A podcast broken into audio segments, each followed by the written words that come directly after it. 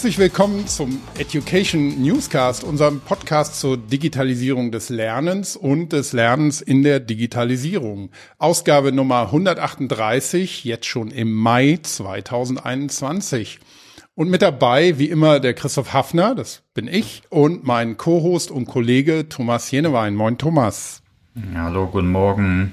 Ja, nachdem wir ähm, in der letzten Folge uns mit dem Thema Neurobiologie und Lernen beschäftigt haben und dabei mal ein bisschen ans Eingemachte gegangen sind, aber auch über Wissenschaftskommunikation gesprochen haben, können wir heute super den Kommunikationsfaden weiterspinnen. Wir wollen nämlich über HR-Kommunikation sprechen.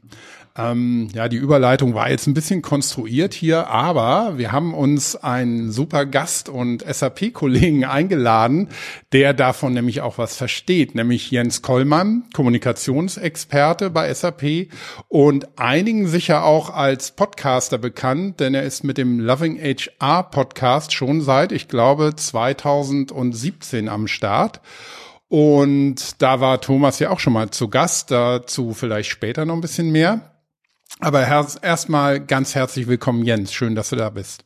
Ja, hallo Christoph, hallo Thomas. Ähm, vielen Dank für die Einladung und vielen Dank auch für die nette Anmoderation. Ähm, ich habe aber äh, bei Folge 138, eigentlich bin ich schon in Gedanken abgeschweift, Wahnsinn, was ihr für ein Durchhaltevermögen habt. Ähm, Freue mich sehr dabei zu sein. Ja, sehr schön, dass du da bist. Ja, wir, wir tun unser Bestes. Es ist ja so unsere persönliche Challenge, dass wir jede Woche eine neue Folge rausbringen wollen. Das hat jetzt auch die letzten zwei Jahre oder so ganz gut geklappt. Schauen wir mal, wie das weitergeht. Nicht schlecht. Also ich kenne es ja selber noch aus meiner, als ich noch aktiver Podcaster war. Das ist ja bei mir dann irgendwann so ein bisschen äh, eingeschlafen, aber ich kenne das ja selber noch, was man da auch für eine Energie aufbringen muss, um wirklich konstant jede Woche eine neue Folge herauszubringen. Also Hut ab. Ja, danke. Danke. Das, das Schöne ist aber, es gehen einem die, die Gäste nie aus. Das ist faszinierend. Und ähm, apropos Gast, vielleicht kannst du dich auch einmal unseren Hörerinnen und Hörern äh, vorstellen, damit die ein bisschen genauer wissen, was sich äh, hinter dir verbirgt und auch unter, ja, was man unter dem Begriff Kommunikationsexperte verstehen kann. Mhm. Also ja, ich würde mich vielleicht selbst nicht als Kommunikationsexperte bezeichnen, aber so ist äh, zumindest mein, mein Titel bei, bei SAP. Ja, also ich habe äh, ganz klassisch irgendwann mal BWL studiert, Bachelor und Master und habe äh, auch später zwei Jahre äh, BWL als Lehrbeauftragter an einer privaten Fachhochschule unterrichtet und ähm, habe äh, währenddessen ähm, eigentlich immer gearbeitet. Also äh, habe auch schon äh, das Bachelorstudium dual gemacht, danach äh, während des Masters ein Trainee-Programm gemacht in ganz unterschiedlichen Branchen, mal im Tourismus gestartet, dann über den Maschinenbau äh, zu Medien gefunden, dann einen kurzen Abstecher in die Baubranche und bin dann irgendwann bei SAP gelandet. Und ähm, bin äh, zu SAP gekommen. Es war eigentlich auch eine ganz, ganz interessante Geschichte durch meinen Podcast, den ich nebenbei dann aufgebaut habe. Das kam vielleicht auch so ein bisschen dadurch zustande, dass ich auch in unterschiedlichen Bereichen in Unternehmen gearbeitet habe. Also ich bin mal im Bereich Marketing gestartet und dann über das Business Development hin zu HR und äh, wenn man sich das mal so ein bisschen überlegt, dann macht ein HR-Podcast schon durchaus Sinn, ähm, wenn man, wenn man in diesen Bereichen mal war. Viele nutzen ja ihren Podcast tatsächlich fürs Business Development. Das ist aus meiner Sicht ein klassischer Marketingkanal und dann zu HR-Themen. Also hat es irgendwie ganz gut zusammengepasst, das Ganze. Und ähm, ja, der Podcast hat sich damals dann ganz gut entwickelt und ich wurde auch hier und da mal als Moderator oder Speaker eingeladen auf verschiedene Events und habe dann mal den äh, damaligen Personalvorstand Stefan Ries von der SAP ähm, kennengelernt auf einem Event und äh, wurde dann von ihm eingeladen nach Waldorf äh, ein paar Wochen später. Und es ging eigentlich darum, nur mal ein paar Ideen auszutauschen zum Thema HR-Kommunikation und äh, irgendwie ist daraus dann ein Jobinterview entstanden. Und äh, da hat er mich gefragt, ob ich mir nicht vorstellen könnte, für, für SAP zu arbeiten. Und ähm, ja, ich meine, ich sag mal, SAP ist ja in der HR-Welt durchaus ein, ähm, ein Name ähm, mit, mit einem sehr positiven Image und äh, von daher habe ich gesagt, ja, das könnte ich mir grundsätzlich schon ganz gut vorstellen. Und so bin ich dann bei SAP gelandet, habe dann auch ähm, äh, für eine gewisse Zeit äh, den Stefan Ries ähm, in seiner Kommunikation ähm, unterstützt, also alle Kommunikationsthemen, die er so hatte Ähm, und nachdem er dann die SAP verlassen hat, äh, habe ich mich äh, insbesondere auf das Thema People Strategy Communications ähm, fokussiert, also die Kommunikation unserer damals auch frisch weiterentwickelten People Strategy in Richtung vorrangig der HR-Mitarbeiter, aber grundsätzlich auch in Richtung aller Mitarbeiter bei SAP. Und äh, ja, jetzt haben wir ja seit Januar 2021 eine neue Personalvorständin bzw. Chief People Officer, die Sabine Bendig. Und äh, ja, seit sie da ist, unterstütze ich jetzt ihre Kommunikation. Extrem spannend, weil ja, sie natürlich dadurch, dass sie jetzt ein Female Board Member in der Tech-Industrie ist, ähm, sehr, sehr gefragt ist grundsätzlich, was Kommunikation angeht. Ähm, sie kommt ja eher aus dem Business, hat gar nicht so den einschlägigen HR-Background. Auch das macht sehr spannend, ähm, auch so ihre Sicht auf die Dinge ähm, zu verstehen. Das war, glaube ich, auch so ein, ein großer ähm, Faktor, warum sie unsere neue Chief People Officer geworden ist, weil man einfach das Business noch enger mit HR verzahnen wollte und sie wird ja dann demnächst auch noch COO ähm, bei uns. Genau. Ähm, genau, und nebenbei, wie du es eingangs erwähnt hast, habe ich mal den Loving HR Podcast ähm, aufgebaut. Irgendwann dann nicht mehr weitergeführt, aber die Option lasse ich mir immer offen. Vielleicht mache ich da irgendwann nochmal weiter. Vielleicht starte ich auch nochmal einen Podcast zu einem ganz anderen äh, Thema, weil gefühlt hat das Medium ja immer noch sehr, sehr viel Momentum. Ähm, äh, also ich bin immer wieder überrascht, ähm, auch wie viele Podcasts ständig noch aus dem, aus dem Boden sprießen. Ich, also ich und ihr ja auch, waren da wahrscheinlich dann vor ein paar Jahren schon, schon relativ früh dran, zumindest was das Thema in Deutschland angeht. Ich glaube, mhm. die Amerikaner waren ja grundsätzlich auch noch ein bisschen früher dran als wir, aber ähm, ja, von daher sehr, sehr spannend, was da alles passiert und ja, so viel vielleicht als Einleitung zu mir. Ja, zum Thema Audio und Podcast auch in der Unternehmenskommunikation kommen wir vielleicht später auch nochmal. Mhm. Wenn wir mal weiter einsteigen ins Thema. Ich würde übrigens sagen, also ich würde dich dann schon als Kommunikationsexperte mit gutem Gewissen äh, bezeichnen wollen, weil du ja auch gerade jetzt bei SAP einen sehr guten Überblick hast, was alles an, an ähm, Kommunikation passiert, gerade aus dem HR-Bereich raus. Und ähm, wir sind ja jetzt in so einer Dauersondersituation mit Covid und Pandemie und allem, was sich dazu im letzten Jahr so entwickelt hat. Was hat sich da jetzt speziell bei SAP auch in der Kommunikation verändert? Ähm, ist die einfach weitergelaufen oder gab es da wirklich auch ganz neue Herausforderungen oder vielleicht auch Möglichkeiten? Also ich würde nicht sagen, dass sie grundsätzlich einfach ganz normal ähm, weitergelaufen ist. Ich würde aber auf der anderen Seite auch nicht sagen, dass wir jetzt alles auf links gedreht haben ähm, und wir jetzt plötzlich in einer ganz neuen Welt leben. Ich würde eher sagen, dass die Corona-Pandemie so ein bisschen auch in der, in der Kommunikation als Beschleuniger von Trends gedient hat. Vielleicht ganz kurz nochmal, ähm, was machen wir überhaupt im Bereich HR-Kommunikation oder People Communications bei SAP? Das ist ja wahrscheinlich auch in jedem Unternehmen ein bisschen anders geregelt. Äh, also unser Team heißt People Communications and Strategy Enablement. Das heißt, einerseits übernehmen wir die interne und externe Kommunikation aller relevanter HR-Themen. Das können dann sein, ähm, intern klassisch zum Beispiel eine Mail an, an einen Mitarbeiter, hey, du hast jetzt einen neuen Bonusplan oder sowas. Ne? Oder das sind interne Events, ähm, All-Hands-Meetings und so weiter. Oder auch strategischere Themen äh, wie die People Strategy Kommunikation, die ich schon, die ich schon angesprochen hatte. Und gleichzeitig aber auch noch das Thema Strategy Enablement, dass wir wirklich uns auch als Enabler verstehen, damit unsere Mitarbeiter, vorrangig natürlich unsere HR-Mitarbeiter, aber grundsätzlich jeder Mitarbeiter im Unternehmen, weil wir es ja auch People Strategy und nicht nur HR Strategy nennen, ähm, in der Lage ist oder grundsätzlich ein Verständnis hat davon, was wir damit bewegen wollen und im Optimalfall das Ganze auch supportet. Und dazu gibt es auch vielleicht noch das eine oder andere technische Thema, was wir bei uns im Team umsetzen. Zum Beispiel unseren äh, haben wir zusammen mit einem Partner von SAP unseren Communications Hub entwickelt. Ähm, das ist ein Tool, mit dem wir jetzt äh, äh, unsere komplette interne Mail-Kommunikation managen. Also vorher haben wir da noch ganz klassisch mit Distribution Lists gearbeitet und immer, dann hat irgendjemand noch den Knopf, äh, Senden-Knopf bei seinem Outlook gedrückt und dann ging eine Mail an, äh, weiß nicht, 10.000 Mitarbeiter raus.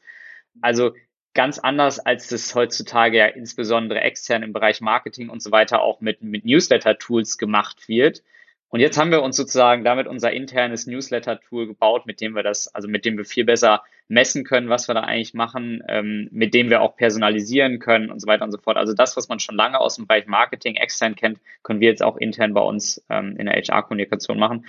Und grundsätzlich dann machen wir auch ein bisschen externe Kommunikation, dass wir ähm, zum Beispiel Keynotes, Präsentationen und so weiter unterstützen, bei denen SAP dann zu HR-Themen äh, spricht. Und ich sagte es gerade, Corona hat als Beschleuniger von Trends gedient. Äh, das heißt, äh, Entwicklungen, die vorher schon aufgetreten sind, haben sich dadurch so ein bisschen ja, fortgesetzt und, und verstärkt. Wir haben, glaube ich, grundsätzlich bei uns äh, in der SAP, das könnt ihr wahrscheinlich auch bestätigen, die Herausforderung, dass es wahnsinnig viel Kommunikation und wahnsinnig viele Kanäle gibt, über die wir kommunizieren.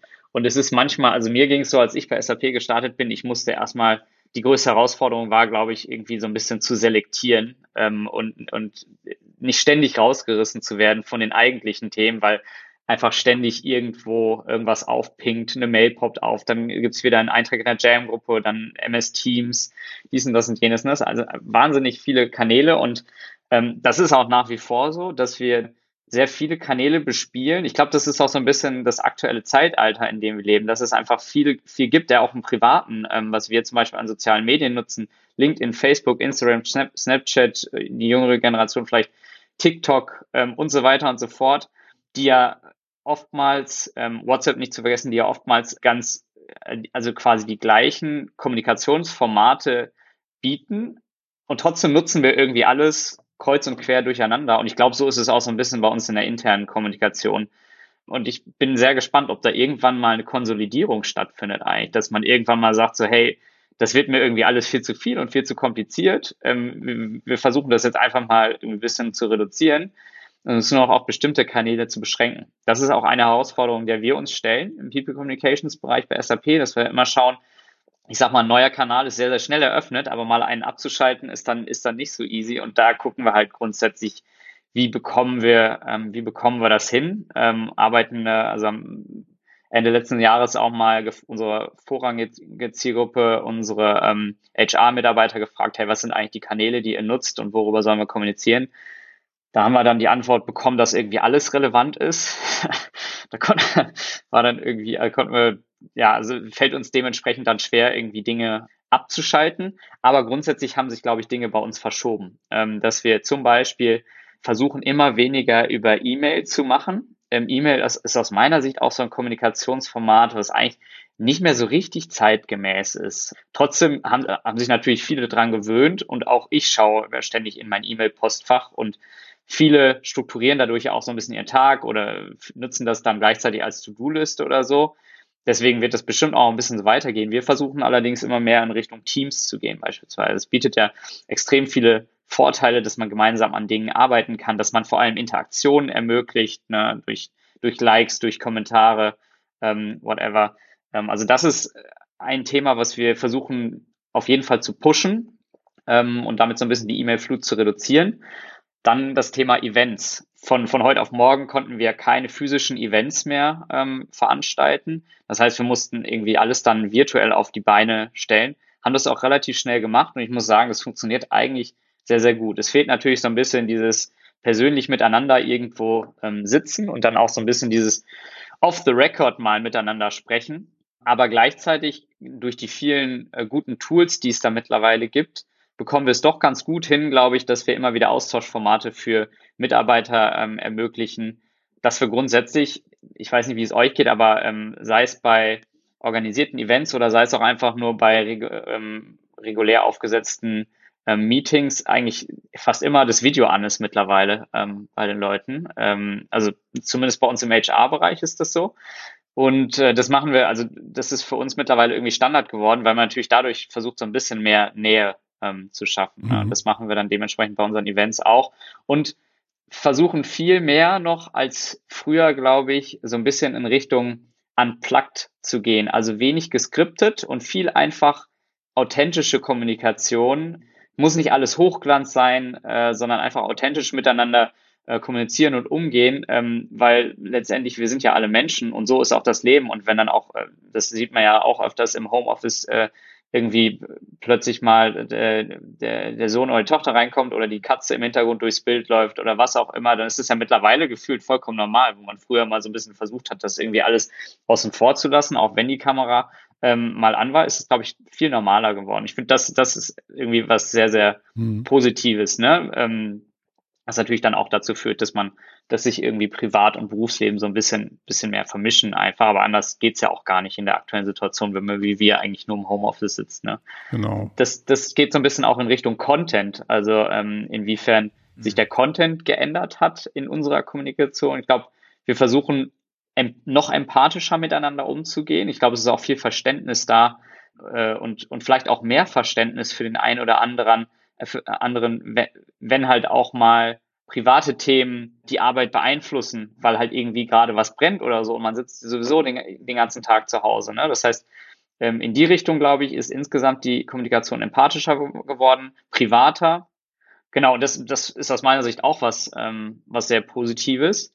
Und dazu haben wir jetzt speziell bei, ähm, bei SAP, eventuell hattet ihr das auch schon mal als Thema ja unsere Pandemic Task Force äh, installiert, die ja auch dafür gesorgt hat, dass sich Kommunikation so ein bisschen verändert oder weiterentwickelt hat ähm, mit, mit extrem, äh, also fast schon Real-Time-Updates, sehr, sehr kontinuierlich äh, und, und gleichzeitig das Ganze noch kombiniert mit mit unseren Remote Work Pulse Checks, wo wir wirklich versuchen, regelmäßig die Mitarbeiter auch zu befragen, hey, wie geht's euch gerade? Was sind die Themen, äh, die euch bewegen?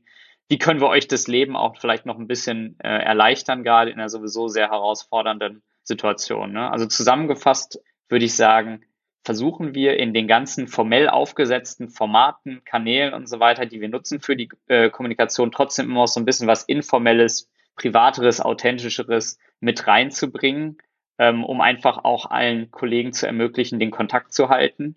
Und gleichzeitig, ähm, aber ich habe im Vorgespräch ja schon gehört, ihr hattet ja auch den Kava schon zu Besuch, versuchen wir natürlich auch hier und da mit, mit so, ich, ich nenne es mal Fun-Events für ein bisschen Zerstreuung zu sorgen ähm, bei den bei den Kolleginnen und Kollegen, ne? Weil ähm, also das geht mir ja gefühlt auch so, wenn du den ganzen Tag im Homeoffice sitzt und von Meeting zu Meeting hetzt, dann äh, dann fallen irgendwie auch, also auch beim Essen, dann beim Mittagessen, ne, liest man sich dann irgendwas durch für die Arbeit oder, oder korrigiert noch eine Mail oder was auch immer. Ähm, das heißt, man ist irgendwie wirklich, also gefühlt sehr, sehr oft mit den Gedanken bei der Arbeit und da ist es, glaube ich, auch super wichtig, einfach mal sich abzulenken. Und da finde ich, macht unser HR Germany Team auch einen, tollen Job und bietet immer wieder Formate, die uns halt helfen, auch mal abzuschalten oder an andere. Na, abzuschalten habe ich letztens irgendwann gelernt, das gibt's gar nicht, aber umzuschalten und mal an andere zu denken. Ja, stimmt, wenn man dem Cover zum Beispiel folgt, dann kommuniziert er auch viel nach extern über LinkedIn zum Beispiel. Da kann, kann man auch oft so ein bisschen mitkriegen, was äh, alles so passiert. Vielleicht nochmal eine inhaltliche Frage, gerade im Lernbereich, äh, da haben wir auch ähnliche Herausforderungen, alles virtuell jetzt plötzlich. Äh, und da ist eine Herausforderung, die Aufmerksamkeit, spannendes Interesse aufrechtzuerhalten. Oft haben wir dann durch längere, äh, längere Zeitfenster. Äh, Fenster, was noch ein zusätzliches Thema ist, da arbeiten wir dann eben eher mit so Engagement, äh, Interaktion, also Whiteboards, Polls, alles Mögliche. Macht er sowas dann auch? Äh, aber wahrscheinlich sind die Inhalte nicht so lang bei der Kommunikation, oder? Dass man so interaktive Techniken zum Engagement und so einsetzt. Ja, ich finde das ein super spannendes Thema, was du sagst, so die Aufmerksamkeitsspanne bei uns. Äh, gefühlt auch bei mir geht die immer weiter runter. Äh, äh, also ich meine, so, so neue Social Media Themen wie zum Beispiel TikTok, was ich mir letztes mhm. Mal installiert habe, mir mal ein bisschen angeschaut habe und dann aber auch wieder vom Handy geschmissen habe, weil ich gemerkt habe, hey Jens, äh, so jetzt hast du hier gerade eine Stunde lang einfach nur rumgescrollt, ohne wirklichen Mehrwert, aber man wird so gefangen und, und aber da, ich finde das verdeutlicht das super gut, weil da geht ja ein Video oder so dann nur ein paar Sekunden und dann switchst du weiter zum nächsten. Ne? Und das zieht uns ja irgendwie dazu, dass wir immer direkt so, den, so ein bisschen so den nächsten Kick suchen und direkt, also sehr, sehr schnell abschalten, wenn sich nicht irgendwas verändert oder so. Und das, das merken wir grundsätzlich in unserer Kommunikation, aber auch in den Learning-Formaten, die wir jetzt von HR für unsere HR-Mitarbeiter bereitstellen. Einerseits versuchen wir unsere Kommunikation grundsätzlich immer so kurz und knackig wie möglich zu halten, egal welches Format, äh, sei es eine, eine kurze Video-Message, äh, sei es eine E-Mail, sei es ein Team-Post und so weiter, weil wir halt auch wissen, äh, und wir können das ja jetzt auch bei Mails sehr, sehr gut messen, wie lange unsere Mitarbeiter sich wirklich die Zeit nehmen, um das dann äh, zu konsumieren. Ähm, also je kürzer, desto besser in, in der Regel zumindest. Ähm, und bei, ähm, bei Lernformaten, was wir jetzt zum Beispiel im letzten Dreivierteljahr gemacht haben, um unseren Mitarbeitern unsere neue People Strategy näher zu bringen und äh, gerade unseren HR-Mitarbeitern äh, zu helfen, zu verstehen, in welche Richtung wollen wir gehen und was ist auch euer Beitrag, ähm, wo benötigen wir euch, um unsere People Strategy umzusetzen. Da haben wir so ein neues, also für uns neues im HR-Format aufgesetzt und Masterclasses produziert, so haben wir die genannt, mhm. wo dann immer der jeweilige Experte äh, zu einem bestimmten Bereich, also äh, zum Beispiel zum Bereich Diversity and, äh, and Inclusion oder ähm, Learning oder wie auch immer, ähm, eine kurze Masterclass aufgezeichnet hat, in der, ähm, in der er mit, mit Video und, und entsprechender Animation äh, den jeweiligen Bereich erklärt hat. Und da haben wir uns versucht, auch so kurz wie möglich zu halten. Das ging dann so sieben bis zehn Minuten, wo ich sage, das ist immer noch so ein, so ein Learning Nugget, was ich kurz mal mitnehmen kann, auch zwischendurch. Ja, um letztendlich auch dafür äh, zu sorgen, dass die Mitarbeiter das Angebot auch annehmen. Das ist ja auch mal so ein bisschen Herausforderung. Wie bekomme ich dann wirklich die Leute auch dazu, äh, die Angebote, die wir bereitstellen, zu nutzen? Mhm. Also von daher ähm, würde ich da absolut mit übereinstimmen. Ich würde mich auch interessieren, wie, wie ihr das seht, ähm, dass auf jeden Fall bei uns geführt ähm, wir, wir immer dafür sorgen müssen, dass die Aufge Aufmerksamkeitsspanne ausreicht, um das jeweilige Angebot dann auch zu konsumieren. Ja, also natürlich hängt es immer ein bisschen von der Zielgruppe ab, aber ich denke, was, was ich jetzt sehe, ist, dass die Leute auch ein bisschen müde sind allgemein und auch von den ganzen formellen PowerPoint-Schlachten. Also es gibt immer noch viel, ein Experte, der möchte auch natürlich seine Expertise rüberbringen. Äh, aber dann, ich meine, klar, das eine ist natürlich super wichtig, das kurz halten und wirklich nur das Relevante für die Zielgruppe und nicht jetzt alles versuchen rüberzubringen. Und das andere ist eben die Interaktion. Das sehen wir schon, dass, dass so Sachen wie weit, Arbeiten am Whiteboard oder wenn ich eine Session mache, wo ich immer wieder einen Pulscheck mache oder einen Poll oder Mentimeter, gibt es so ein paar Tools, mhm. die echt sehr, sehr beliebt sind oder ich mache es in Zoom mit einer, mit einer Umfrage oder mit einem Chat, äh, dann auch wenn es vielleicht inhaltlich der, der gleiche Inhalt dann ist, find, ist, ist, ist das Feedback, Feedback viel besser. Mhm. Aber ist natürlich auch eine Transformation, weil fühlt sich vielleicht nicht jeder wohl und äh, wenn du eher in so eine Moderationsrolle gehst, auch wie jetzt nur als Fachexperte äh, zu kommen. Ne? Also sind aber schon, ist bei uns eigentlich genauso, oder Christoph? Ich denke, wir jetzt im Produkttraining da tun wir uns natürlich, ist natürlich schwierig, weil wir jetzt viel Produktwissen auch rüberbringen, aber da spielen auch schon seit einigen Jahren das Thema Communities, wo, du in Austausch gehen kannst, wo du Fragen stellen kannst. Äh, also ist da ein absolut wichtiges Thema. Ja. Mhm. Und es ist auch, glaube ich, nicht nur die Aufmerksamkeitsspanne, sondern auch ähm, die Möglichkeit, die Leute reinzubringen in ein Thema. Das äh, haben wir in, in der letzten Folge von unserem Podcast ja auch gehört, dass, ähm, wo der Henning den Tipp gegeben hat, ja, man sollte mit einem Rätsel oder mit einer Frage anfangen und ähm, die Leute damit irgendwie deren, deren Aufmerksamkeit einsammeln. Und das ist eigentlich ein, ein, ganz spannender Punkt, dass es eben sich nicht unbedingt lohnt, einen riesen Kessel mit Wissen irgendwo einfach hinzustellen, sei es als Video, sei es als Audio oder als geschriebenen ähm, Text, sondern dass man die Leute eben abholt und dass man, dass man direkt die Aufmerksamkeit ähm, erhöht. Und ich glaube, dann ist auch in jeder Altersgruppe letztendlich die Möglichkeit gegeben, die Aufmerksamkeitsspanne auch zu halten oder sie, sie zu verändern während so einer Session zum Beispiel. Aber es ist eben notwendig, dass man, dass man sich da eben Mühe gibt. Und das ist immer, immer schwer, auch mit so didaktischen Sachen dann beim Lernen zum Beispiel so in Einklang zu bringen, dass es am Schluss, dass dann ein richtiger Schuh draus wird, der, der funktioniert. Genau, also mhm. das hatten wir jetzt auch schon öfters und das kennen wir jetzt aus dem ganzen CX-Bereich, äh, dass wenn du Reflexion bietest, wenn du konkrete Erfahrung bietest äh, äh, zum Thema, dann ist er der Lerngewinn oder auch die Erfahrung, aber auch der konkrete Lerngewinn ist einfach besser, wie wenn du jetzt nur den Fach, äh, die Fachinfos rüberhaust. Ja. Mhm. Und gleichzeitig würde ich sagen, ähm, äh, wenn ihr jetzt sagt, ne, wir garnieren sozusagen das eigentliche Learning auch immer wieder mit kurzen Ausflügen hinzu. Ich weiß nicht, Mentimeter oder dann ähm, irgendwie andere Formate mit rein. Und das ist auch sowas für mich, wo ich sage, okay, da passiert was, da, da kann ich jetzt wieder umschalten und dementsprechend bin ich wieder an Bord. Mhm. Ähm, das, gefühlt ist es so ein bisschen das, was auch passiert, wenn ich bei Social Media weiter scroll und dann das nächste sehe und dann irgendwie, ne, und so bleibe ich irgendwie, bleibe ich irgendwie am Ball. Genau. Ja, ich weiß, du, also eine Frage von mir wäre gewesen, jetzt, ob du ein paar Beispiele noch geben kannst, so Training und Lernangebote zu kommunizieren. Jetzt bist du eigentlich so ein bisschen drauf eingegangen. Kannst du dafür noch ein, zwei Worte sagen? Äh? Mhm.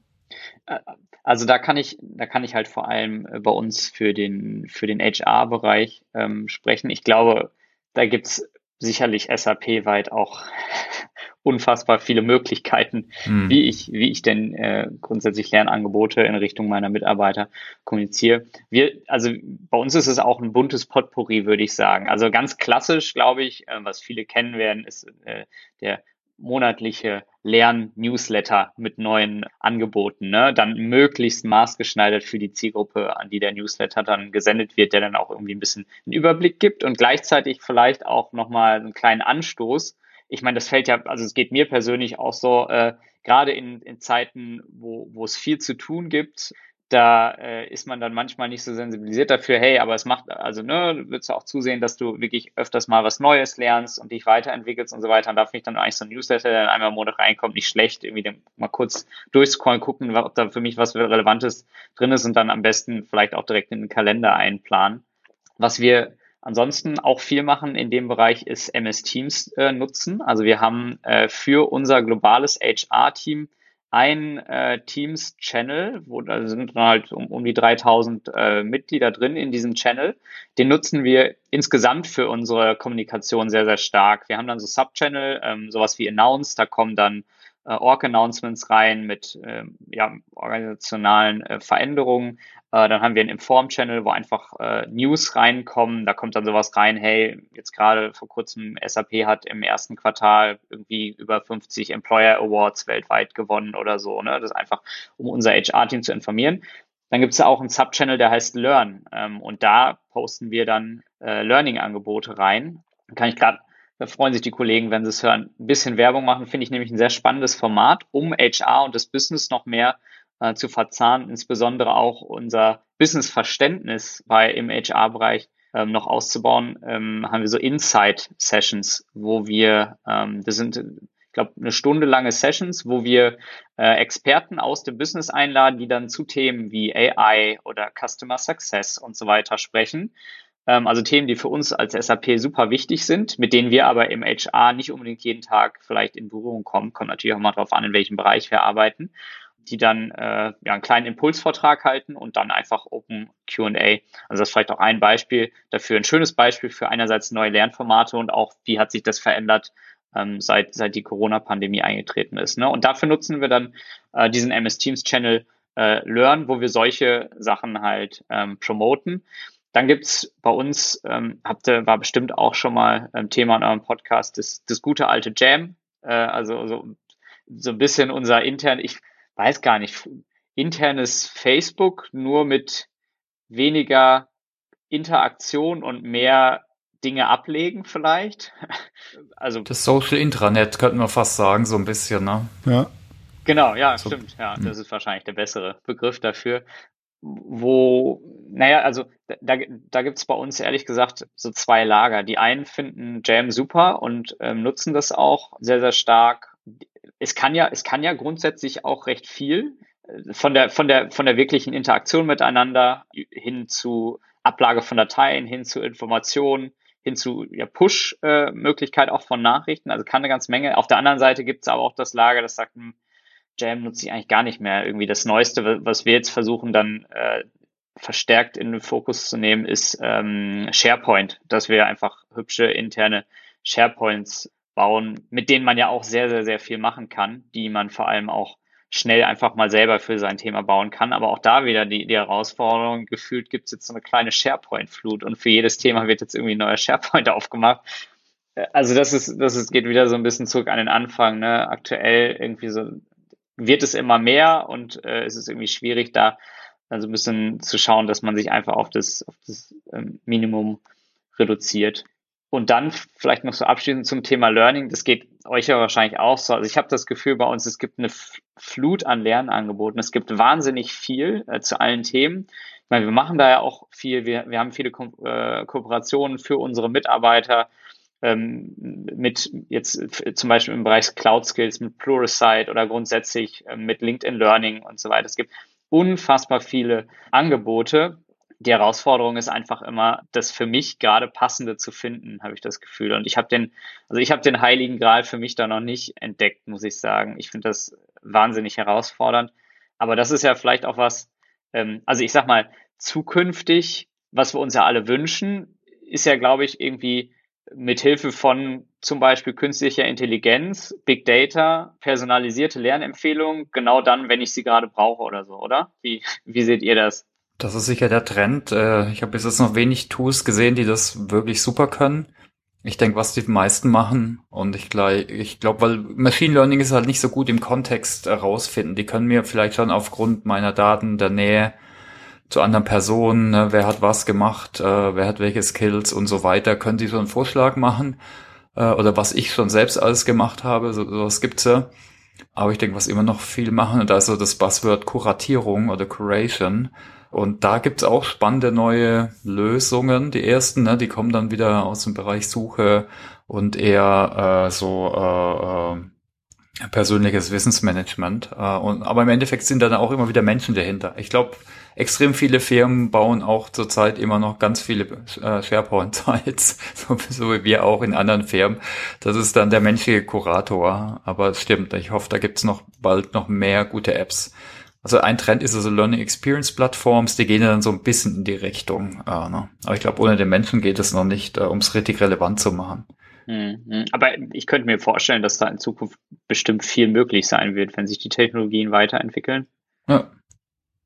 Auf jeden so. Fall. Also ich glaube auch, dass Kuratierung, egal jetzt ob vom, vom Menschen durchgeführt oder eben äh, auch ein Stück weit automatisiert, eine, eine ganz große Rolle spielen wird, ja. Ja, und zum Beispiel auch der, der kuratiert, der kann auch wieder durch Tools unterstützt werden. Ne? Also was wir jetzt vielleicht mhm. mit noch Google Alerts mit der Hand am Arm teilweise machen, äh, gibt es natürlich da schon advancedere Tools, äh, die irgendwie das Webcrawlen mir Empfehlungen geben, die ich dann wieder kontextualisieren kann vielleicht und an meine Zielgruppen weitergeben kann. Mhm. Ja, ich bin, ja. ich muss sagen, ich bin immer noch großer Freund äh, des guten alten Google Alerts, auch für meinen hm. Job persönlich, wo dann natürlich so ein paar äh, Keywords einfach äh, jeden Morgen in meinen Posteingang fliegen, um halt einfach up to date sein, äh, up to date zu sein, was jetzt für mich die relevanten Themen angeht. Also, ab, aber auch da bin ich gespannt, wenn ihr sagt, das wird sich auch noch weiterentwickeln, was da, was da dann kommen wird.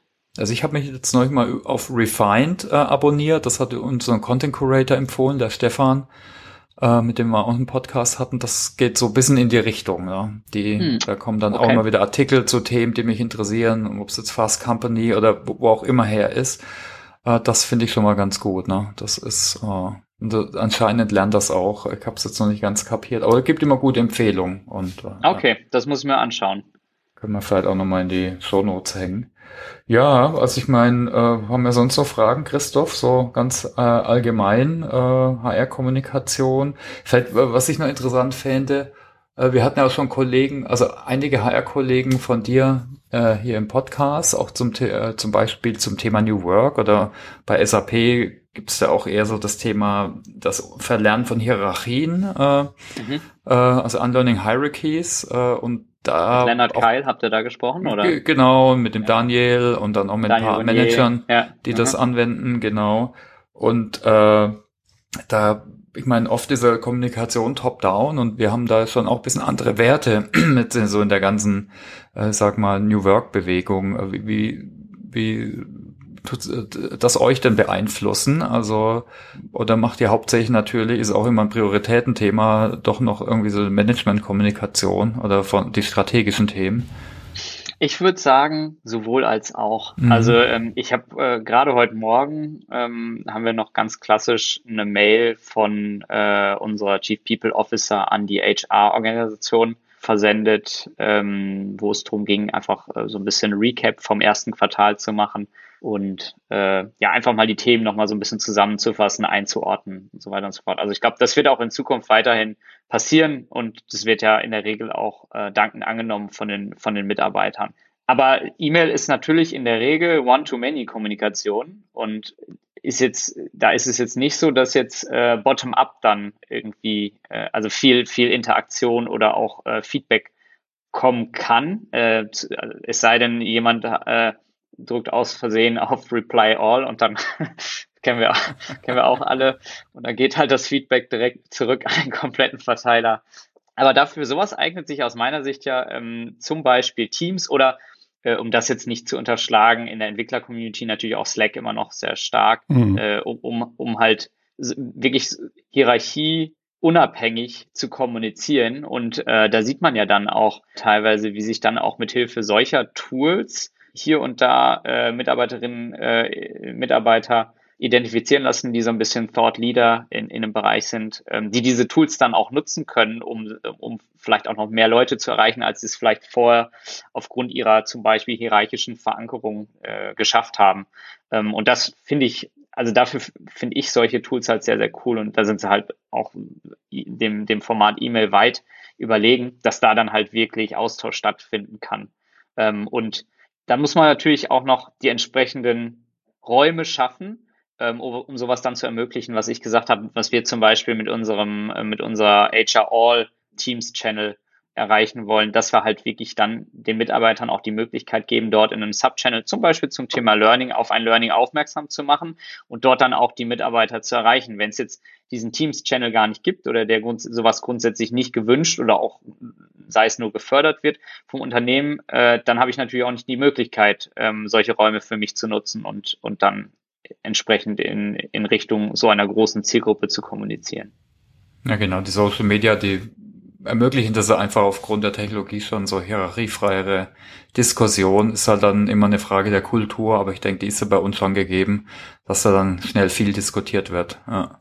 Das, den Eindruck habe ich auch immer wieder. Ne? Aber das ist, ist ja auch was Schönes, dass wir so eine Kultur haben, wo jeder auch gerne ähm, äh, seine Meinung teilt. Ja, Christoph, willst du mal äh, weitermachen?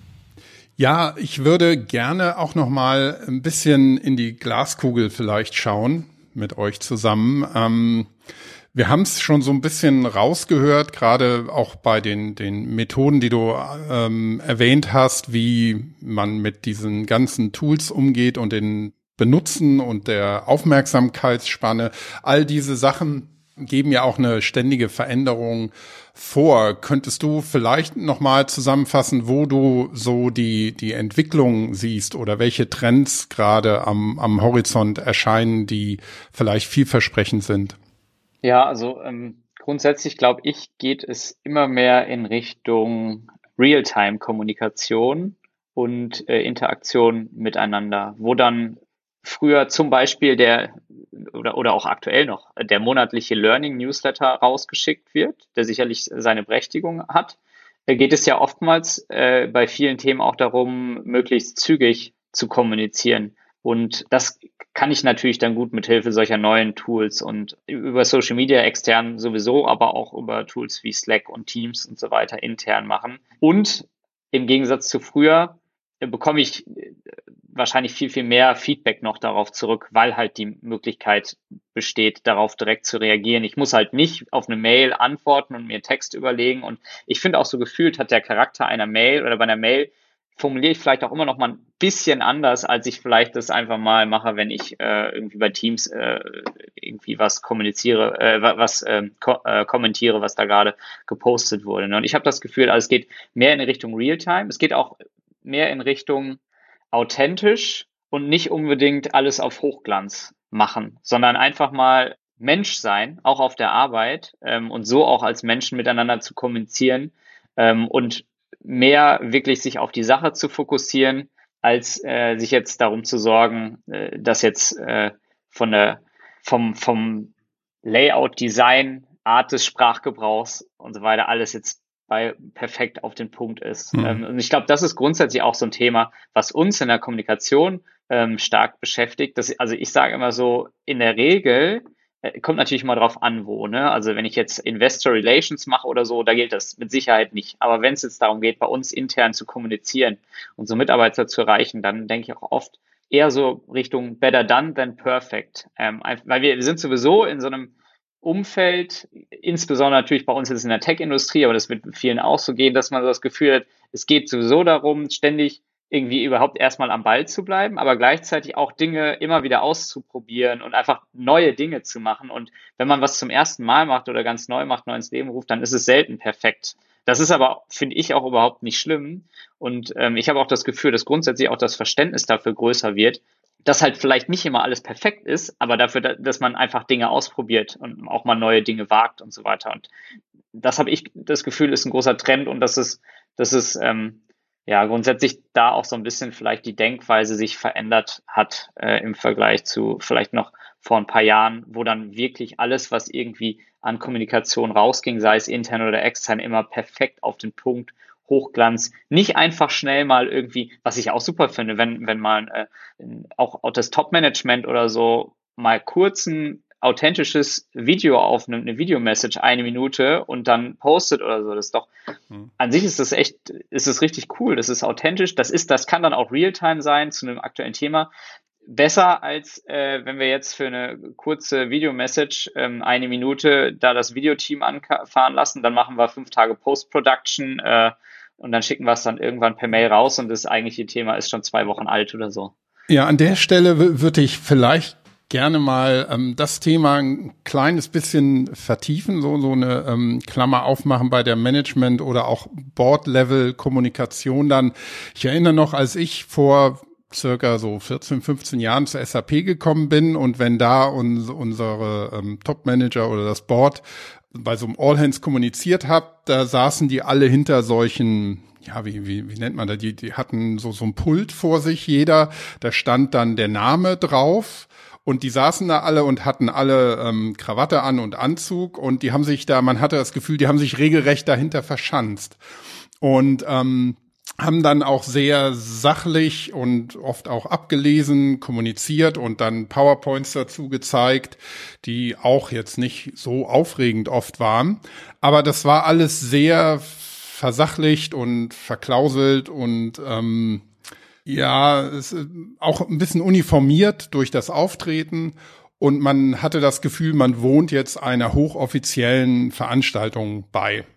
Das hat sich dann über die Jahre ja dazu entwickelt, wo wir heute auch sind. Da ist SAP bestimmt nicht das einzige Unternehmen, wo das so ist, dass ähm, erstmal das Auftreten viel entspannter oder legerer oder wie man es nennen will ist. Es gibt immer noch ähm, Leute, die die stehen dann immer noch mit Krawatte und ähm, Anzug da, aber viele auch entspannter und lockerer oder auch in Jeans und Sneaker und ähm, ein Sakko und reden auch entspannter ähm, auch wenn es oft geskriptet ist wahrscheinlich. Der Tonfall des geskripteten hat sich auch verändert und auch der Tonfall bei einer ähm, ungeskripteten ähm, Unterhaltung. Und ich glaube, du, du hast jetzt so Begriffe wie Authentizität und ähm, normal ähm, da gebracht.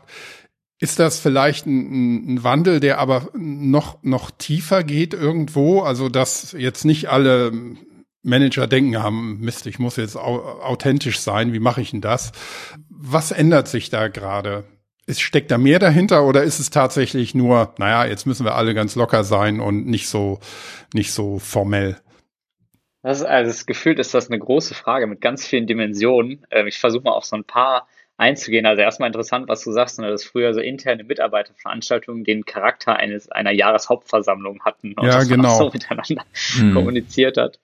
Ähm, ich mache das vielleicht mal bei uns ähm, an einem, äh, bei uns bei unseren HR All Hands äh, Meetings ähm, fest. Äh, das ist glaube ich ein ganz gutes Beispiel und da kann ich ein bisschen was zu sagen, weil ich sowieso auch für die Organisation davon verantwortlich bin. Da hat bei uns auch ein Wandel stattgefunden von man hat doch versucht, immer alles im Vorhinein genau durchzuskripten. Ich sag mal so, Dresscode technisch war das, glaube ich, bei uns ja immer schon ein bisschen lockerer. Ist halt irgendwie Tech-Industrie, ne? Also, äh, und, aber auch, auch da, es wird ja auch vorgelebt. Ich meine jetzt mit unserem relativ jungen Board und die sind sowieso dann irgendwie gefühlt meistens in Sneakern und lässig, locker unterwegs. Ist es vielleicht was anderes als ein Unternehmen, wo man, wo man immer wieder liest, okay, da ist jetzt der Krawattenzwang ist jetzt weg. Und äh, wir sind jetzt alle per Du. Da äh, frage ich mich immer, okay, wie gut klappt das jetzt wirklich? Also äh, findet da jetzt gerade wirklich eine Kul Kulturwandel statt oder ist es, fühlt sich das nicht total gezwungen an? Und, ähm, naja, gut, aber also ich glaube, da sind wir natürlich in der Tech-Industrie sowieso schon gefühlt ein bisschen lockerer unterwegs gewesen mit unserer Du-Kultur und es fühlt sich normal an und auch mit unserem Kleidungsstil. Aber bei den Events war es schon so, dass das ziemlich durchgeskriptet war ähm, und einem genauen Ablaufplan gefolgt ist. Und dann gab es natürlich auch ähm, das Feedback, hey, ähm, okay, äh, also da, das ist ja so ein bisschen wie Theater dann. Ne? Ich, ich, ich bekomme eine Einladung zu einem, zu einem Event und dann bekomme ich halt genau das vorgetragen, was jeder vorauswendig ähm, gelernt hat.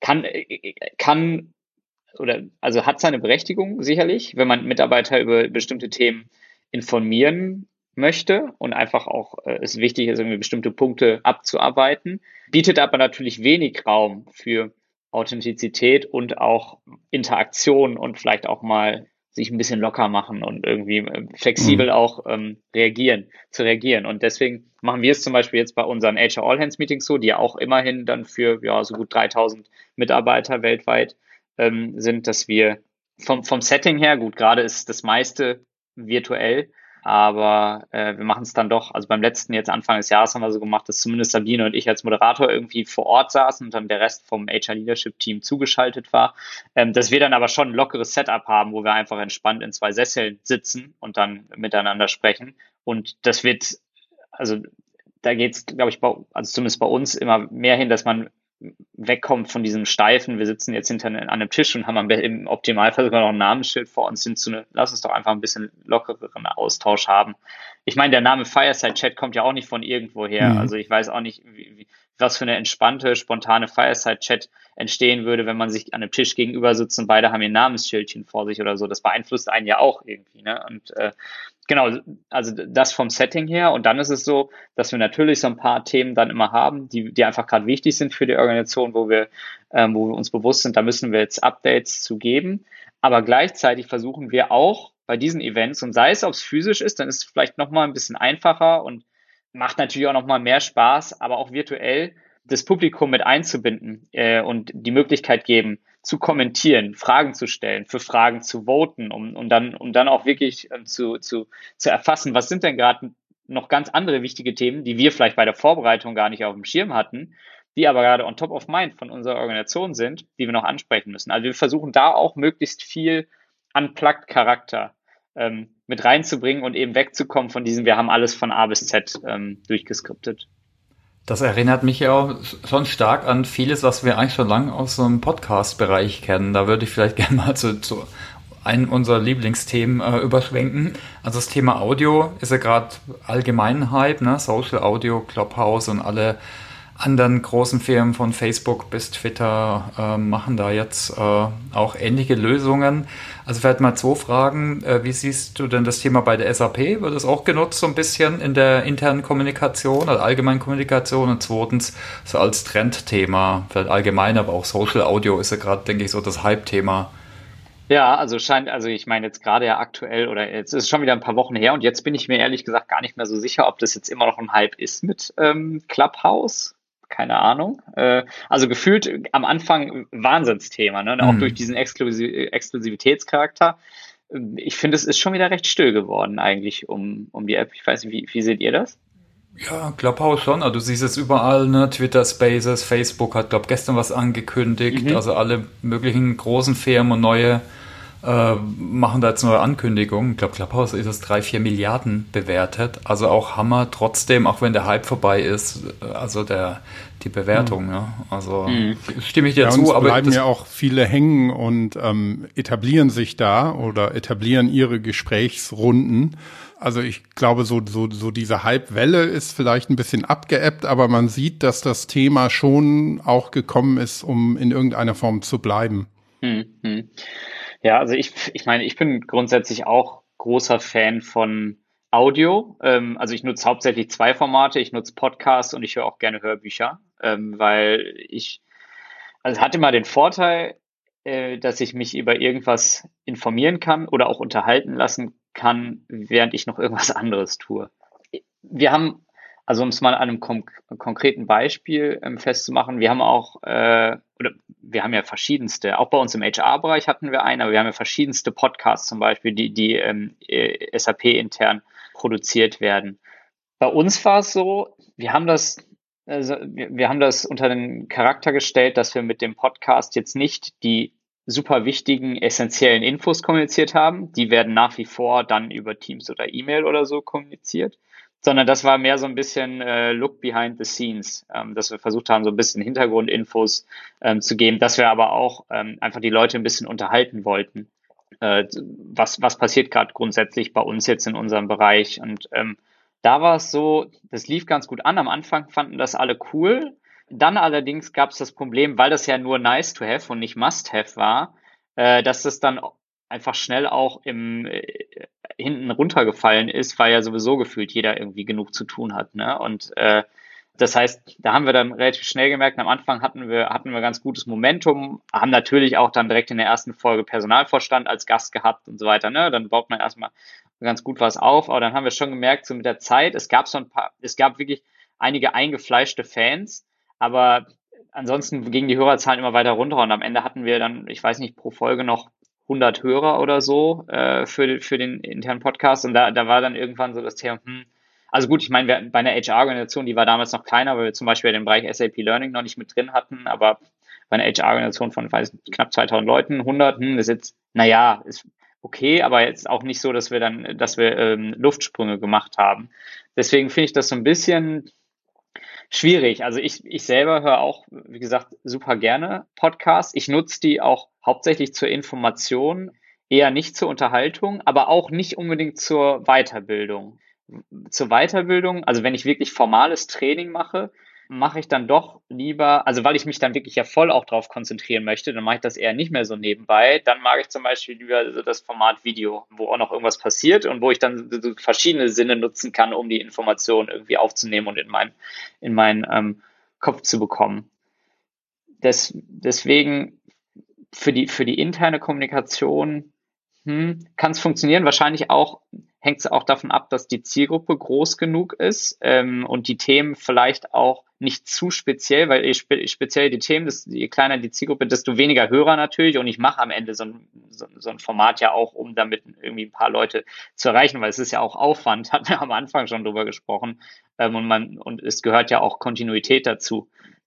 Von daher intern, hm, ähm, sehe ich auf jeden Fall Potenzial. Und ich meine, das auch, was ich jetzt gerade, ist ja, ist ja subjektiv, wie ich das Medium nutze. Andere nutzen es ja ganz, ganz anders. Viele nutzen ja Podcasts zum Beispiel fast ausschließlich zur Unterhaltung, eher weniger zur Information. Da bin ich ja auch ein Nutzer, der es, ganz anders nutzt. Aber grundsätzlich, was unser Leben generell angeht, hatten wir auch am Anfang gesprochen, Wahnsinn, was immer noch für ein Momentum auf dem Thema Podcast ist und auch jetzt sowas wie Clubhouse oder so oder, oder mit den ganzen Klons, die jetzt dann kommen von, von, den, von den großen Playern, das, da bin ich schon, da bin ich schon gespannt, was dann, also da kann bestimmt noch einiges passieren. Eigentlich ist es ja auch interessant, dass man so lange gebraucht hat, um so ein Format wie Clubhouse irgendwie an den Start zu bringen, weil das ist ja keine Rocket Science, was da passiert. Mhm. Die Technologie, die hätte sicherlich schon ein bisschen länger gegeben und trotzdem äh, ist es jetzt irgendwie plötzlich aufgekommen. Wahrscheinlich auch, weil andere Themen wie Hörbücher, aber insbesondere natürlich wie Podcasts auch so ein Momentum haben und dadurch vielleicht auch viele darauf aufmerksam geworden sind, hey,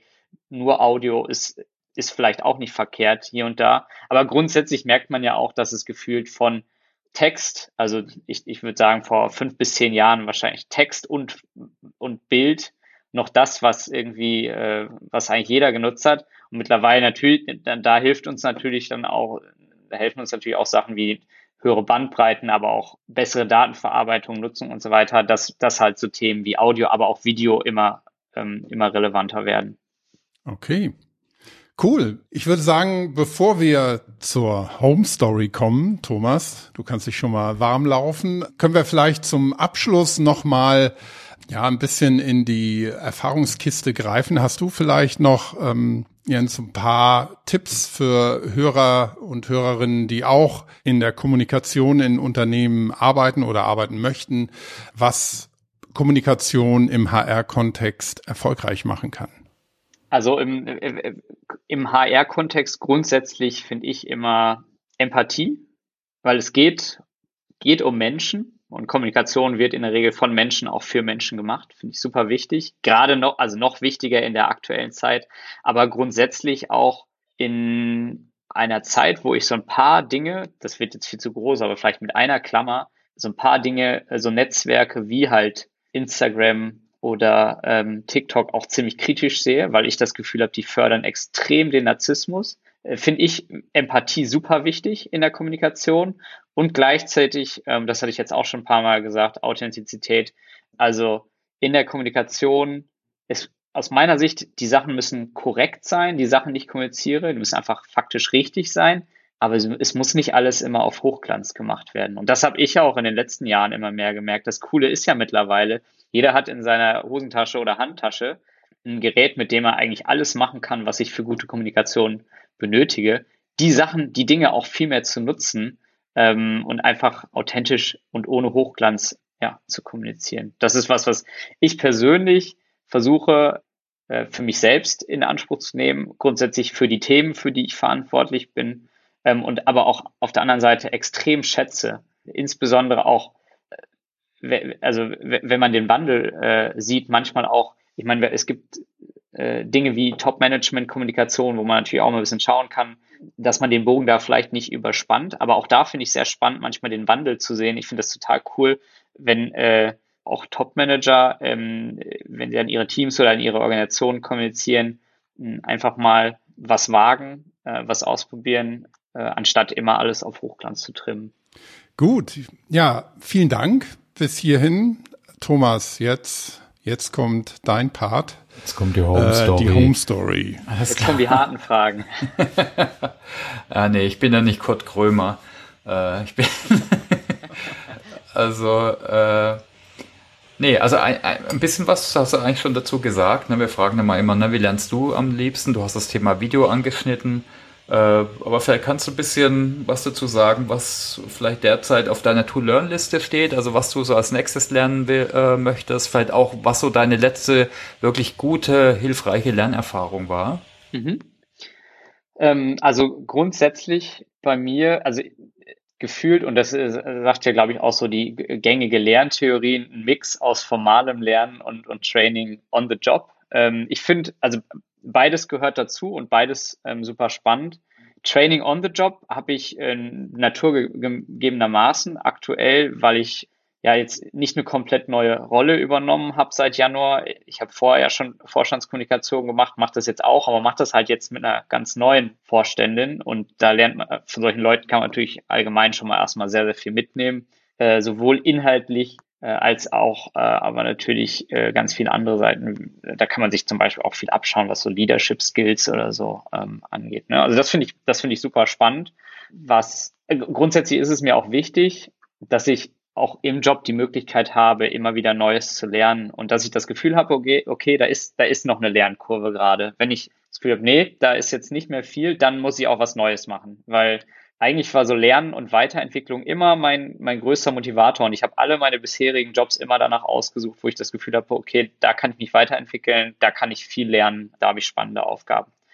Und auf der anderen Seite versuche ich das dann immer noch so ein bisschen zu ergänzen mit äh, formalem Lernen und da gerne auch zu Themen, die vielleicht gar nicht unmittelbar was mit meinem Job jetzt gerade zu tun haben, sondern Themen, die mich äh, vielleicht grundsätzlich interessieren oder bei denen ich die, bei denen ich das Gefühl habe, das könnte ich vielleicht zukünftig in meinem Job mal gebrauchen. Ne? Und ähm, zum Beispiel das letzte formale Training, was ich gemacht habe, war ähm, ein Drei-Monats-Programm von äh, Udacity. Äh, ist keine Schleichwerbung hier, aber ich finde, die machen richtig coole Sachen. Mhm.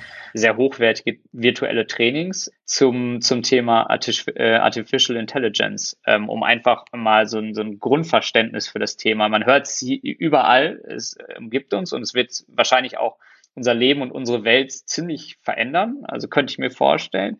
Aber einfach mal so ein Grundverständnis ähm, zu dem Thema aufzubauen. Das war, das war echt richtig cool. Das hatte jetzt auch nicht direkt mit meinem Job was zu tun. Ich meine, es macht grundsätzlich, glaube ich, Sinn, wenn man Kommunikation macht in einem Tech-Unternehmen, was für das auch in, natürlich künstliche Intelligenz ein wichtiges Thema ist, zu verstehen, so ungefähr, worum geht's denn da und was gibt es da für Möglichkeiten und wie funktioniert das so ungefähr von der Grundsystematik her.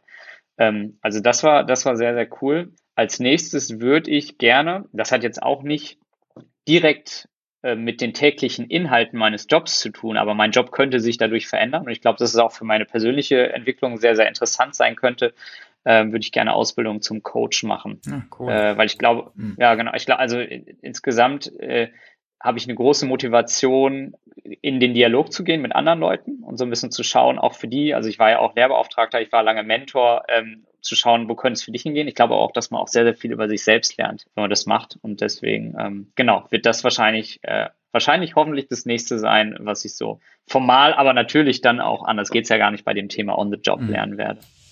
Und da hat die SAP ein riesen Netzwerk auch als von internen Coaches, ne? Und da kann man auch das Thema dann schön üben. Also äh, genau, ja, da kann man es dann auch wirklich easy in der Praxis anwenden direkt. Das wäre eigentlich mal ein Thema für einen Podcast. Mhm. Christoph, unser Coaching-Netzwerk. Aber okay, andere Thematik. Stimmt, auf jeden äh, Fall. Ja. Ach so, der Stefan Stenzel, der schreibt gerade ein Buch drüber, den habe ich eigentlich schon im Backlog, ja. mhm. äh, okay, ja, genau. Äh, hast du vielleicht noch Tipps für die Zuhörer, wo man mehr Infos so zu zu den Themen äh, finden kann, also HR-Kommunikation, vielleicht auch zu dir. Ich würde sagen, wir verlinken mal deine LinkedIn-Seite, aber vielleicht hast du noch weitere Tipps vielleicht. Äh, ja, könnt ihr, genau, könnt ihr, könnt ihr gerne machen. Also was ich finde, also was ich eigentlich sehr, sehr gerne nutze, um grundsätzlich so den Themenbereich Trends aufzunehmen, äh, Infos zu bekommen, finde ich LinkedIn eigentlich immer äh, super, weil ich dann einfach den entsprechenden Leuten äh, folge. Und äh, also bei mir ist es gar nicht so, dass ich mir jetzt ständig äh, Gedanken mache darüber, wie machen wir oder oder naja, was passiert im Bereich interne Kommunikation, äh, sondern bei mir ist es eher so, dass ich, äh, also mein Fokus geht wirklich eher so auf HR-Themen. Also was passiert gerade mhm. in der HR-Welt, weil das ja letztendlich die Inhalte meiner ganzen Kommunikationsthemen äh, irgendwie, irgendwie ausmacht. Und ich muss sagen, was mir dann manchmal äh, auch weiterhilft, ähm, mich weiterzuentwickeln, sind dann, wie, wie eben angesprochen, so Learnings, zum Beispiel wie Artificial Intelligence, weil natürlich gibt es da auch äh, irgendwie Verknüpfungspunkte zu Kommunikation, also auch in, in, der, in der Kommunikation verändert sich dadurch oder wird sich dadurch wahrscheinlich eine ganze Menge verändern äh, und gleichzeitig dann einfach, wie gesagt, bei LinkedIn mal zu schauen, was macht, was machen denn Peers zum Beispiel äh, in dem Bereich. Also ich folge da oder bin ver vernetzt mit Kollegen aus anderen äh, Unternehmen, zum Beispiel auch in der Tech-Industrie und schaue mir halt bei denen echt viel ab. Die sind da auch sehr aktiv in der Regel. Was machen die denn alles so bei sich im Unternehmen? Ne? Das heißt, ich gucke grundsätzlich viel nach Best Practices und ich finde, da kann man immer eine ganze Menge, ähm, hm. eine ganze Menge mitnehmen. Ja, cool. Ja, herzlichen Dank. Ich glaube, jetzt sind wir eigentlich auch schon sind wir eine gute Stunde durch und sind auch am Ende der Fragen, die wir vorbereitet haben, angelangt. Äh, hast du vielleicht noch Punkte, die wir vergessen haben oder die du noch gern loswerden würdest? Ähm, ich habe hier, äh, nee, also loswerden müssen nicht. Äh, ich hatte mir, ich habe es ja, ich habe ja vorbereitet. Ihr, ihr habt mir ja so ein paar Fragen vorher zugeschickt. Ich habe zwei äh, Buchempfehlungen mitgebracht. Ah, cool, die, ja. Die kann ich tatsächlich okay. nur platzieren. Die haben nichts mit interner Kommunikation zu tun. Äh, aber super interessant fand ich. Äh, habt ihr vielleicht aber auch schon von gehört, hat, hat auch sicherlich der eine oder andere schon gelesen. Habe ich nämlich letztens gelesen, finde ich ein richtig gutes Buch, vor allem für Menschen, die dazu tendieren, vielleicht unsere Welt immer ein bisschen schlechter zu sehen, als sie eigentlich ist. Factfulness. Habt ihr vielleicht schon mal von, von äh, gehört? Ja. Sogar schon selber gelesen? Oder? Mhm. Ja. Ja, bin gerade dabei auch. Ja, ja. ja, sehr gut. Äh, ja. ja. fand ich auch ein richtig, richtig cooles äh, Buch, also Factfulness von Hans Rosling. Das kann ich empfehlen. Das finde ich grundsätzlich einfach für das Verständnis von unserer Welt extrem spannend. Und dann habe ich auch die TED Talks, die von ihm, der ist ja mittlerweile gestorben, ja. aber er hat dazu ja auch einige TED Talks gemacht, die sind nicht nur von den Fakten her äh, toll, sondern auch von der Präsentation. Also das ja. kann man auch noch dazu empfehlen. Absolut. Und dann habe ich letztens noch äh, ein fast 400 Seiten langes Buch über Schlaf gelesen. Mhm. Äh, und es klingt spannender, als es, als es sich anhört, muss ich sagen. Why We Sleep von Matthew Walker kann ich auch sehr empfehlen. Seitdem habe ich zumindest, und äh, ich finde das, also das ist schon eine, hat wirklich dementsprechend schon eine große Auswirkung gehabt, habe ich kein schlechtes Gewissen, wenn ich mal acht bis neun Stunden schlafe oder so, weil ich immer denke, okay, ich tu, ich tu mir gerade was Gutes. Ja. Sehr schön. Okay, da verlinken wir auf jeden Fall. Das ist doch ein schöner, schöner Abschluss. Schlafen. Ja. quasi für alle, die noch nicht jetzt eingeschlafen sind. Ich hoffe keiner, also ich nicht, weil es gibt ja viele Leute, die hören Podcasts zum Einschlafen. Das habe ich auch mal gelernt und ich hoffe natürlich, dass unserer nicht dabei ist in der engeren Auswahl. Aber ähm, ich habe das auch schon mal ausprobiert und das funktioniert so ein bisschen. Bloß wache ich dann irgendwann wieder auf, wenn der Podcast zu Ende ist und ähm, das ja. dann hat's nicht so viel geholfen. Ich kenne das. Ich habe das Buch über Schlaf tatsächlich immer vorm Einschlafen gelesen. Äh, vielleicht hat mich mhm. das irgendwie zusätzlich stimuliert. Ja, hat, hat auf jeden Fall auch geholfen. Aber war, war trotzdem interessant. Ja, in die Runde. Da können wir einen Deckel drauf machen für heute, ne? Ja, super. Ganz herzlichen Dank, Jens. Hat mich super gefreut, äh, dich mal wieder zu sehen, zu hören vor allem und dann auch gleich einen Podcast mit dir zu machen. Das letzte Mal hast du einen mit, mit mir gemacht, ne? Im Autohaus 2018 war das, glaube ich. Äh, daher. Bei der, bei der Next Act von Winfried Felser, das weiß ich auch noch. Da ähm, saßen wir im Autohaus und hatten, hatten aber äh, le leichte Probleme mit der doch recht lauten Hintergrundatmosphäre, ähm, was das Schneiden im Anschluss äh, ein bisschen erschwert hat. Das weiß ich noch, ja. Ja, ganz herzlichen Dank. Äh, Vielen Dank an euch für die Einladung. Hat äh, viel Spaß gemacht ähm, und ich hoffe, dass es für den einen oder anderen ähm, Hörer auch einen Mehrwert bieten wird. Ja, auch von meiner Seite nochmal vielen Dank. Und wie gesagt, ich hoffe, dass es auch unseren lieben Hörerinnen und Hörern ähm, was gebracht hat und viel Interessantes dabei war. Und Unseren Podcast findet ihr, liebe Hörerinnen und Hörer, zusammen mit vielen, vielen anderen SAP-Wissenspodcasts auf open.sap.com slash podcasts und natürlich auch auf allen bekannten Podcast-Plattformen, Podcatchern, Podcast-Apps und wir freuen uns natürlich auch über Feedback, über Sternchen bei Apple oder Likes wenn euch gefällt, was wir hier wieder zum Start in die Woche besprochen haben. Damit also nochmal vielen, vielen Dank, eine schöne und kommunikative Lernwoche und bis zum nächsten Mal. Tschüss. Vielen Dank. Ciao. Ciao.